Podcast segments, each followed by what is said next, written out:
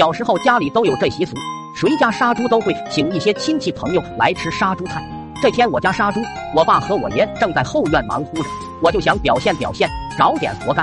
思来想去，想到每次去别人家吃杀猪菜时，吃馒头是必不可少，蒸我倒是不会，但是把面先和好的话，应该不难。我边放水和面边想着老妈和面的情，少了加水，多了加面，结果面越和越多，还是达不到老妈和好的样子。我心里开始烦躁，心说还是让老妈回来自己做吧。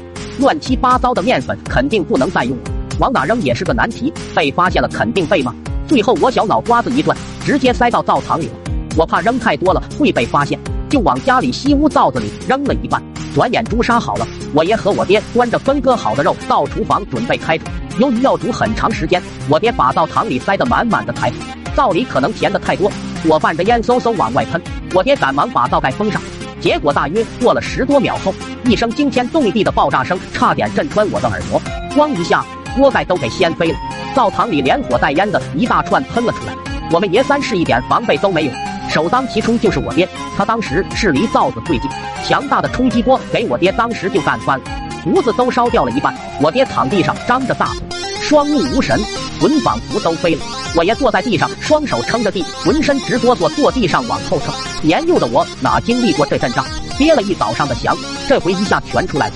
三个人懵逼好大一会，我爷才颤颤巍巍站起来，上前就给我爹一脚。你特在干啥？啊！你把雷管塞灶子里了！我爹机灵一下子，仿佛还魂了。他摸了摸丢失了一半的胡子，差点泪奔。我也不知道咋回事啊，这灶堂子咋还会炸？我爷看到屋子里直往外飘黑烟，几个人进去一看，是刚才爆炸把炕缝都给炸裂了，黑烟正突突的往外喷。我爷长叹一口气，以刚才的威力来看，这炕没塌也算是万幸了。别光瞅着了，去东屋烧水吧。这些东西以后再修吧。我们爷三把肉从西屋灶锅收拾到东屋灶锅里，刚放完，家里的亲戚们组团就来了。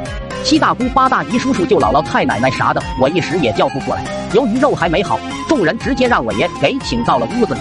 亲戚们也不拘束，脱鞋上炕，开始边聊边等。这次我爷负责生火，老头一边点火一边数落我爹：“你挺大的人了啊，生个火都能炸锅了，没用的东西。”火苗蹭蹭往外窜，我爷直接封死了灶门，然后拍了拍裤子，指着说：“我爹，老子长这么大就没见过生火还能爆炸的，真新鲜了。”我爷还没说完，一声比刚才更大的爆炸声刺穿了我的耳膜，咣一下，我爷直接震得往前飞了起来，一下子抱住了我爹，强大的推力导致我爹抱着我爷一起倒在了地上，这次威力更甚，以至于玻璃的肉啥的都飞了出来，掉得满地都是。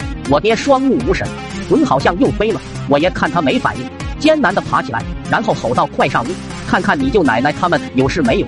进屋那一刹那，我和我爷都呆住了。屋里黑雾翻滚，我爷扶着门框，差点崩溃了，颤巍巍地说：“炕，咱家炕呢？”然后才发现一众亲戚都在地上蒙了，我都分不清男女，更分不清谁是谁，因为每个人身边都黑雾弥漫，满脸黝黑锃亮。这一刻，就像被按下了暂停键，众人被炸的都仿佛不知身在何处。我二爷首先反应过来，对我爷问道：“怎么了？是打仗了吗？”边说话边吐黑烟，就像妖精施法一样。我四叔委屈对我爷说：“我不就想多吃您几口猪肉吗？至于炸我们吗？”随后我爷带着大家去卫生院，路上村里的人看到后都惊呆了，十多个人黑不溜秋的，尤其是一说话还能吐黑烟的这种，让人又惊奇又害怕。后来我才明白，粉尘在封闭的情况下遇明火原来会爆炸。